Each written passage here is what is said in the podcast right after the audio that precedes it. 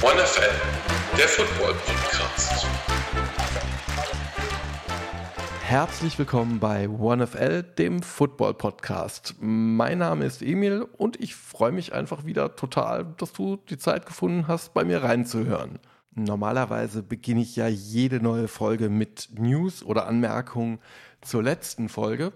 Das brauche ich dieses Mal aber nicht machen, denn eigentlich bin ich ganz zufrieden mit der letzten Folge und habe auch gar keine News zu berichten. Deswegen nutze ich diese kleine Einleitung einfach mal für ein wenig Eigenwerbung. Ich glaube, ich habe es schon länger nicht mehr erwähnt. Uns findet man auch bei Instagram unter one ausgeschrieben unterstrich f unterstrich L. Ich würde mich total freuen, wenn du da mal reinschauen würdest, vielleicht den ein oder anderen Kommentar hinterlässt oder vielleicht auch einfach eine Nachricht schreibst und mir ein kleines Feedback zu der oder zu einer der letzten oder einer der kommenden Folgen geben würdest. Ich bin auf jeden Fall gespannt. Genug der Eigenwerbung. Ich glaube, jetzt ist es Zeit für die Road to Kickoff. Dank der New York Jets, die in der letzten Saison in der gesamten Tabelle Platz 24 belegt haben, machen wir heute weiter mit der AFC East. Da haben ja bekanntlich die letzten 20 Jahre oder so die New England Patriots eigentlich regelmäßig die Hosen angehabt. Das hat sich zum Glück ein klein wenig geändert. Die ganze Division ist etwas spannender geworden. Anfangen möchte ich aber trotzdem mit den New England Patriots. Ehre, wem Ehre gebührt. Die Patriots haben die letzte Saison mit einem Rekord von 8 zu 9 abgeschlossen, waren in der Offensive ja, im, im guten Mittelfeld unterwegs, was die Punkte angeht, hatten ein Turnover-Ratio von immerhin plus 7 und sind damit auf dem fünften Platz gelandet. Heißt, so wahnsinnig viel hat man da auf jeden Fall schon mal nicht falsch gemacht. Das letzte Spiel der Saison hat man gegen die Buffalo Bills nicht so ruhmreich 35 zu 23 verloren. Und man muss so ein bisschen dabei zuschauen, wie der Rest der Division immer weiter aufstockt, während man selber eher so ein klein wenig stagniert. In der Defensive hat man letzte Saison immerhin den siebten Platz in zugelassenen Rushing Yards erreicht. Also die Rush Defense hat funktioniert. Matt Judon hat mit seinen 15,56 definitiv auch keine schlechte Leistung gebracht. In der Pass-Defense hat man aber deutlich zu viele Yards zugelassen und hat deswegen auch viel zu viele Punkte kassiert. Und mit der eher schwachen Offense hat man das dann natürlich nicht mehr aufholen können. Verstärkt hat man sich zum einen auf der Wide Receiver Position mit Juju Smith Schuster, der immerhin vom aktuellen Super Bowl Gewinner den Kansas City Chiefs gekommen ist. Da stellt sich mir die Frage, ist das wirklich die Verstärkung, die man braucht? Denn der gute Herr Schmidt-Schuster ist zwar ja, kein schlechter Wide Receiver, aber ein Game Changer ist er meiner Meinung nach nicht. Einen zweiten Running Back neben Ramondre Stevenson hat man sich auch noch gegönnt. Ezekiel Elliott von den Dallas Cowboys ist zu den Patriots gewechselt. Die Cowboys hatten kein Interesse mehr. Die große Frage ist, was hat Sieg noch im Tank? Das äh, kann man im Moment natürlich nicht so abschätzen. Stevenson hatte letzte Saison 1000 plus Yards und wird sich wahrscheinlich freuen, zwischendurch eine kleine Verschnaufpause machen zu können. Und Sieg ein bisschen rennen zu lassen. Der Number One Quarterback der Patriots, Mac Jones, hat in der letzten Saison immerhin knapp 3000 Yards erworfen. Dabei sind rausgesprungen 14 Touchdowns und 11 Interceptions und eigentlich sieht man da schon ungefähr, wo der Hund begraben ist. Außerdem hat man sich in der Offseason auch noch von Bailey Zappi getrennt. Der hat in der letzten Saison eigentlich ganz gut geliefert, würde ich sagen, als Ersatz für Mac Jones. Und deswegen bleibt als Backup Quarterback nur noch Matt Corral übrig. Äh, der Rookie 2022 gedraftet in der dritten Runde ist der einzige Backup, den die New England Patriots im Moment gerade noch im Holster haben. Kurzum, das sieht nicht so aus, als ob die Patriots eine äh, glorreiche Saison vor sich haben, würde ich jetzt zumindest behaupten. Offensiv kommt da einfach zu wenig rum. Ich glaube auch nicht so ganz an Mac Jones, muss ich zugeben. Und in der eigenen Division war man in der letzten Saison eigentlich ziemlich ausgeglichen unterwegs. Gegen Buffalo hat man alle Spiele verloren, gegen die Jets hat man alle Spiele gewonnen und gegen die Dolphins hat man eins gewonnen, eins verloren. Also even, würde ich mal sagen. Das erste Spiel der neuen Saison äh, wird allerdings in Philadelphia stattfinden, was die Sache nicht unbedingt leichter macht. Der letztjährige Super Bowl-Teilnehmer wird es den Patriots mit Sicherheit nicht allzu leicht machen. Nichtsdestotrotz erwarte ich da ein interessantes Spiel, gerade weil die Patriots defensiv bekanntermaßen immer noch sehr, sehr stark sind und Philadelphia natürlich auch erstmal zeigen muss, dass sie immer noch in der Form sind wie im letzten Jahr. So oder so auf jeden Fall ein Spiel, das man sich angucken kann. Da bin ich mir ziemlich sicher. Weitermachen möchte ich mit den New York Jets und da ist die Headline wirklich kinderleicht zu finden. Aaron Rodgers wechselt von den Green Bay Packers zu den New York Jets und ja, löst somit das einzige Problem, das die Jets letzte Saison hatten, finde ich zumindest, denn ja, was soll man sagen? Zach Wilson war eben doch nur einer von vielen, würde ich jetzt mal behaupten, wenn nicht sogar noch ein bisschen unterdurchschnittlicher. Was? Wie kommst du denn auf so eine Idee, fragst du mich vielleicht? Ähm, ganz einfach. Zach Wilson hat mich nicht nur spielerisch und sportlich enttäuscht, sondern auch menschlich und als Teamkamerad sowieso. Denn das beste Beispiel letzte Saison, das Spiel gegen die New England Patriots am 20.11.22. Irgendwie wollte da kein Team so richtig punkten. Zwei super Defenses, zwei Offensiven, die nicht so richtig klarkommen. Bis zum vierten Viertel stand es 3 zu 3, was ja nur wirklich keine offensive Glanzleistung und kein Spektakel versprochen hat. Und dann haben die Patriots doch noch sieben Punkte irgendwo hergezaubert. Kein Mensch weiß warum. Und haben das Spiel 10 zu 3 gewonnen. Alles okay, das kann passieren.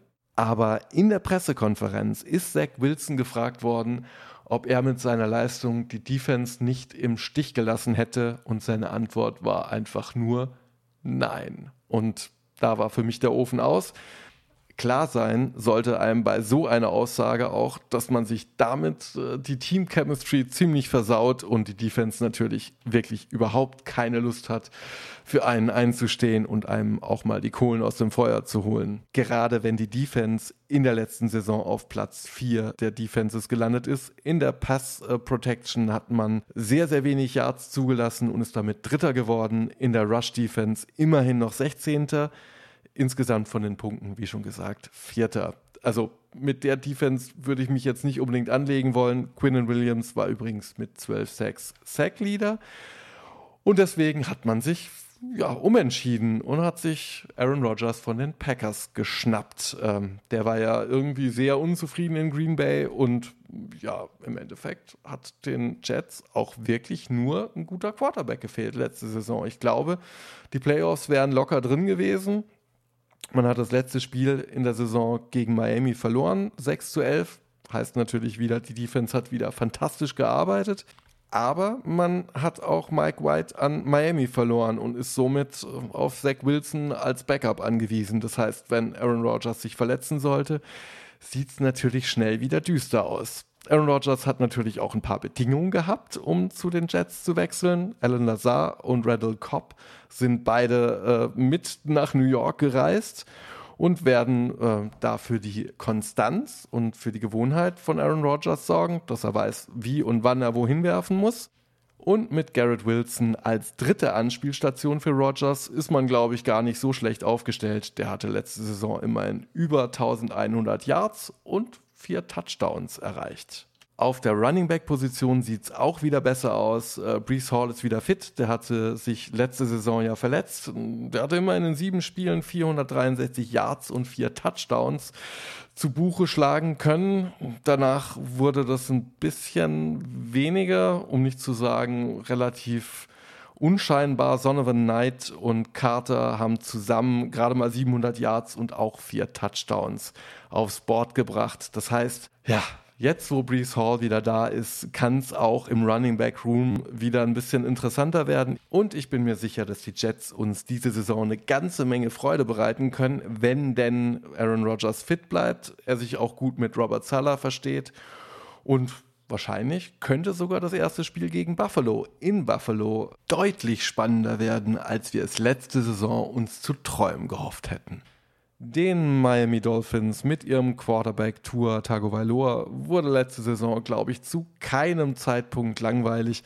Da ging es rauf und runter und rauf und runter und wieder so ein bisschen rauf. Und dann in die Wildcard Round, wo man dann knapp gegen die Buffalo Bills verloren hat. 34 zu 31 war man unterlegen.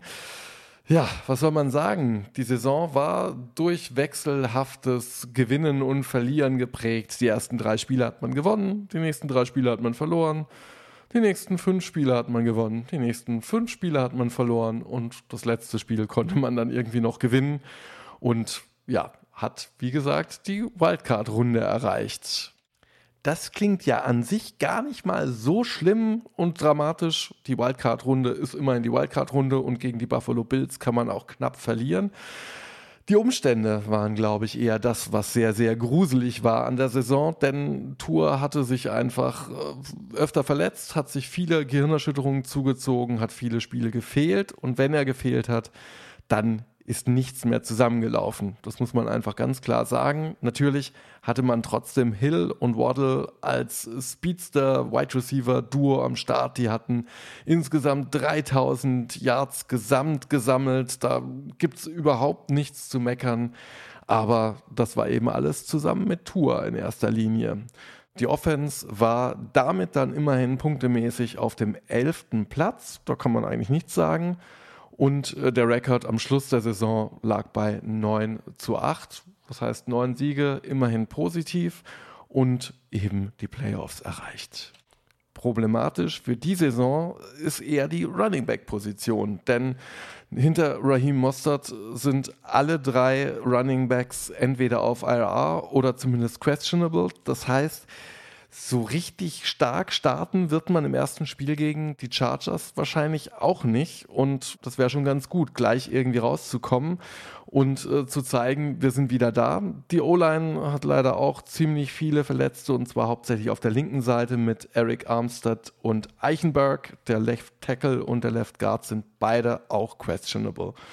Kann man nur hoffen, dass sich das bis zum Saisonauftakt vielleicht noch ändert in meiner absoluten Lieblingskategorie, den Turnover Ratios, hatten die Miami Dolphins in der letzten Saison einen Minuswert von 7. Was aber auch daran liegt, wenn man sich das ein bisschen genauer anschaut, dass die Pass-Defense nicht funktioniert hat. Da lag man auf Platz 27, was die zugelassenen Passyards angeht. Die Rush-Defense hat äh, den sechsten Platz belegt, was die Yards angeht wenn man die Passverteidigung in dieser Saison ein bisschen besser in den Griff kriegt und Tour fit bleibt, kann ich mir vorstellen, dass Miami auf jeden Fall ein Playoff-Kandidat wird. Aber das sind natürlich viele Wenns und Abers. Mit Tour wird Miami Football auf jeden Fall Spaß machen. Die Offense wird Punkte liefern ohne Ende und verrückte Plays mit Waddle und Hill generieren. Also wenn das alles funktionieren sollte, stelle ich mich darauf ein, dass man sicherlich nicht einschläft, wenn man sich nachts ein Miami Dolphins Spiel anschaut. Und da wir gerade bei wilder Offense sind, dürfen natürlich auch die Buffalo Bills nicht fehlen. Das Team von Head Coach Sean McDermott, der jetzt in sein sechstes Jahr bei den Bills geht, hat in der letzten Saison einen Rekord von 13 Siegen zu drei Niederlagen hingelegt was den Bills den Division-Titel bescherte. Die Offense hat ligaweit äh, den vierten Platz, was erzielte Punkte angeht, erreicht was mit Sicherheit unter anderem auch am Quarterback Josh Allen lag. 4200 Yards plus 35 Touchdowns zu 14 Interceptions. Die Zahlen sprechen für sich. Außerdem war Josh Allen hinter dem Running Back Devin Singletary der zweiterfolgreichste Rusher der Bills mit 762 Rush Yards und insgesamt sieben Touchdowns aller Ehren wert. Seine drei Lieblingsanspielstationen, Stefan Dix, Gabe Davis und Dawson Knox, haben definitiv richtig gute Zahlen aufs Papier gebracht. Stefan Dix mit 1400 Yards plus und 11 Touchdowns. Gabe Davis mit 800 Yards plus und 7 Touchdowns und Dawson Knox mit 500 Yards und 6 Touchdowns. Also insgesamt kann man da auf jeden Fall keine Schwäche erkennen. Allerdings müsste der Rookie James Cook auf der Running Back Position, der 2022 gedraftet worden ist, dieses Jahr auf jeden Fall einen Schritt nach vorne machen. Mit 500 Yards plus und zwei Touchdowns wird es diese Saison nicht reichen, um den Gegner Angst zu machen. Man hat natürlich noch Damian Harris und Latavius Murray im Kader. Allerdings hat sich Naheem Heinz so schwer verletzt, dass er für die Saison wahrscheinlich ausfällt. Kurzum, die Bills sind offensiv, vor allem wenn sie passen, definitiv richtig gefährlich. In der Defense braucht man sich allerdings auch nicht verstecken. Man hat es geschafft, in der letzten Saison dem Gegner durchschnittlich die zweitwenigsten Punkte äh, zugestehen zu lassen. Und das lag vor allen Dingen daran, dass man in der Rush-Defense unheimlich wenig Yards zugelassen hat und sehr, sehr stark gewesen ist. Im Pass hat es noch nicht ganz so gut funktioniert. Die letzte Saison endete für die Bills im AFC Championship Game gegen die Bengals. Da unterlag man 27 zu 10. Das war kein richtig schönes Spiel. Das Turnover-Ratio möchte ich hier natürlich auch nicht unterschlagen. Das lag bei den Bills bei einer ziemlich langweiligen Null. Und wie vorhin schon erwähnt, geht es im ersten Spiel der neuen Saison darum, die New York Jets mit Aaron Rodgers zu schlagen. Sicherlich eines der spannendsten Matchups des ersten Spieltages. Mit einem kurzen Blick auf den Kalender der Teams stelle ich fest, das wird keine so leichte Geschichte in dieser Saison. Liegt aber, glaube ich, auch daran, dass die Division einfach sehr, sehr stark ist. Die Patriots haben den schwierigsten Schedule von allen Teams. Ähm, auf Platz 29 sind die Bills, auf Platz 26 sind die Jets und die Miami Dolphins sind auf 30.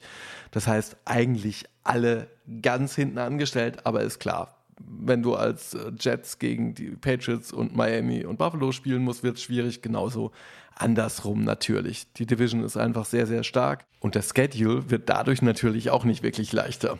Und jetzt stehe ich natürlich vor der nicht so einfachen Aufgabe, diese Division vorherzusehen. Da ist selbst meine Kristallkugel und sogar die Tarotkarten total überfordert. Aber irgendwas muss man ja tippen und meiner Meinung nach werden die New England Patriots in der Division diese Saison keine Rolle spielen. Die Defense ist stark, aber Mac Jones ist meiner Meinung nach nicht der Quarterback, der die New England Patriots in die Playoffs führen wird. Bei den anderen drei Teams sieht es wieder ganz anders aus. Zum einen haben wir da Buffalo, die wahrscheinlich wieder abliefern werden, so wie die letzten Jahre auch. Miami, die funktionieren werden, wenn Tour funktioniert.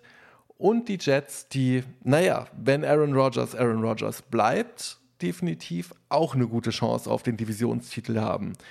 Ich glaube allerdings, Buffalo macht das Rennen und landet auf Platz 1 und gewinnt die AFC East Krone und zwar ziemlich eindeutig. Miami wird wahrscheinlich wieder Probleme bekommen, denke ich, denn Tua hat zwar Jinjitsu, Karate und Kung Fu gelernt und weiß deswegen ganz toll, wie man fällt, aber das wird ihn trotzdem nicht vor allen Verletzungen bewahren und bis jetzt war verletzungsfrei noch nie seine Stärke in der Saison. Deswegen glaube ich, Miami wird auf dem dritten Platz landen und Aaron Rodgers wird Aaron Rodgers Sachen tun und mit den Jets mehr gewinnen als verlieren und gerade so einen Wildcard-Spot erringen. Es wird kein Durchlauf, aber ich glaube, machbar ist das auf jeden Fall. Meine Tipps sind natürlich wieder subjektiv und sehr persönlich. Ich versuche da so ein bisschen mein Bauchgefühl, was die Teams und Spieler angeht, zusammen mit den Statistiken in den Einklang zu bringen und das alles so zu verwursteln, dass da auch was Vernünftiges bei rauskommt. Du siehst das vielleicht ganz anders und siehst die Patriots vorne, die durch die Division durchmarschieren und als einzige Mannschaft in die Playoffs kommen. Oder vielleicht bist du Miami Dolphins Fan und glaubst dran, dass Tour gut fällt und sich einfach nicht mehr verletzt. Das wäre auch wunderbar. Wie ich schon öfter erwähnt habe, ich bin für jede Überraschung zu haben. Ich lasse mich gerne eines Besseren belehren. Bin einfach gespannt, wie viele meiner Tipps am Ende der Saison gestimmt haben und bei wie vielen ich komplett falsch lag. Sowas macht einfach Spaß und ich hoffe, dir hat das Zuhören auch Spaß gemacht. Ich wünsche dir einen wundervollen Start in die neue Woche und freue mich, wenn wir uns morgen wieder hören.